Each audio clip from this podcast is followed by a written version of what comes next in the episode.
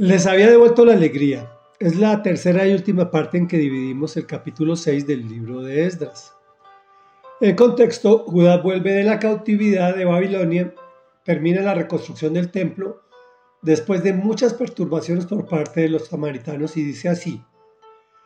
Entonces los israelitas, es decir, los sacerdotes, los levitas y los demás que regresaron del cautiverio, llenos de júbilo, dedicaron el templo de Dios como ofrenda de dedicación ofrecieron a Dios 100 becerros, 200 carneros, 400 corderos y 12 chivos conforme al número de las tribus de Israel, para expiación por el pecado del pueblo.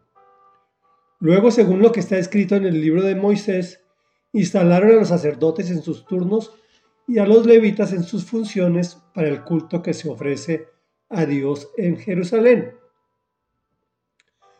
Los que regresaron del cautiverio celebraron la Pascua el día 14 del mes primero. Los sacerdotes y levitas se habían unido para purificarse y ya estando ritualmente limpios mataron el cordero pascual por todos los que habían regresado del cautiverio, por sus compañeros los sacerdotes y por ellos mismos. Los israelitas que regresaron del cautiverio comieron la Pascua junto con los que se habían apartado de las impurezas de sus vecinos para seguir al Señor Dios de Israel. Durante siete días celebraron con mucho gozo las fiestas de los panes sin levadura, porque el Señor les había devuelto la alegría y habían hecho que el rey de Persia los ayudara y permitiera reconstruir el templo de Dios de Israel. Comentario.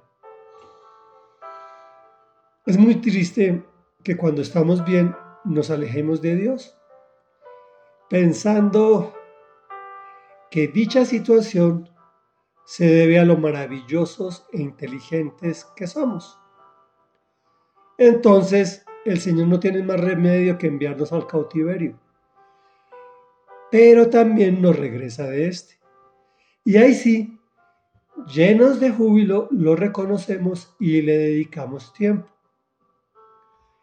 Anteriormente era fácil reconocer quién era o no impuro, pues dependía de actos y ritos exteriores como apartarse de sus vecinos, lavarse las manos, tener limpia la ropa. Bueno, eran muchas cosas que ordenaba la ley. Hoy la ley de Dios está grabada en el corazón de cada uno de los que por medio de la fe le abrimos la puerta de nuestro corazón a Jesús, pues Él está a la puerta de todos los corazones y toca, buscando que abramos desde adentro. Es por eso que solo Dios puede identificar quién es quién. Reflexión.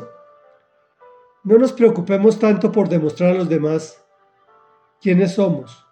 Obviamente, debemos conservar un buen testimonio con nuestro próximo. Pero como todos pecamos, por una u otra circunstancia, lo más importante es invitar a Jesús a nuestras vidas y pedirles que sea su Santo Espíritu quien nos fortalezca y nos muestre para que retomemos el buen rumbo en nuestras vidas.